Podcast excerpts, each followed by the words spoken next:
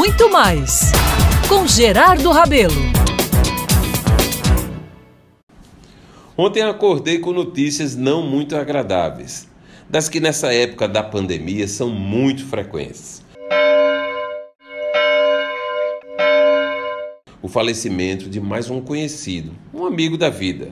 É muito chato, viu? Recebi a notícia da morte de Eurídice Moreira da Silva, a famosa Dona Dida, líder política da cidade de Itabaiana, que sempre esteve em cena no poder. Dona Dida tinha sempre um sorriso na face, algo emblemático, que me fez lembrar de imediato de um momento até bobo, mas divertido, que tivemos à época de um dos governos José Maranhão, tempo em que ela era uma das líderes governistas na Assembleia Legislativa.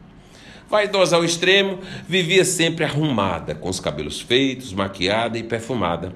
Dona Dida não perdia as solenidades oficiais. Chegava sempre acompanhada de uma fiel amiga, a também deputada Estefânia Maroja, da cidade de Santa Rita. Chegava e queria ser notada.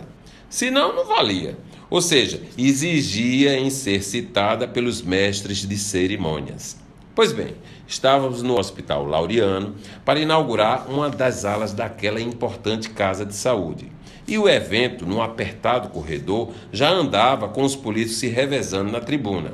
Foi quando, atrasada, chega Dona Dida e imediatamente manda alguém avisar da sua presença. Queria entrar em cena, é claro.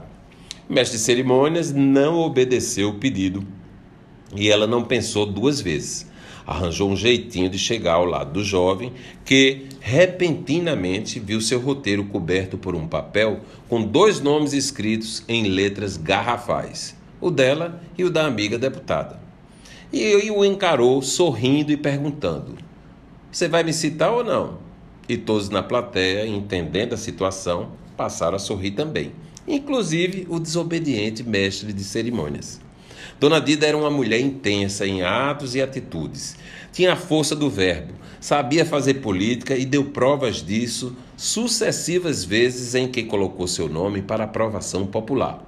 Parte e deixa o exemplo de luta por uma cidade e uma legião de seguidores que tinham nela um grande, mas grande mesmo, porque era assim, símbolo político. Que siga em paz, dona Dida. Eu sou Gerardo Rabelo e todos os dias estarei aqui na Band News FM Manaíra, lembrando de incríveis momentos da vida.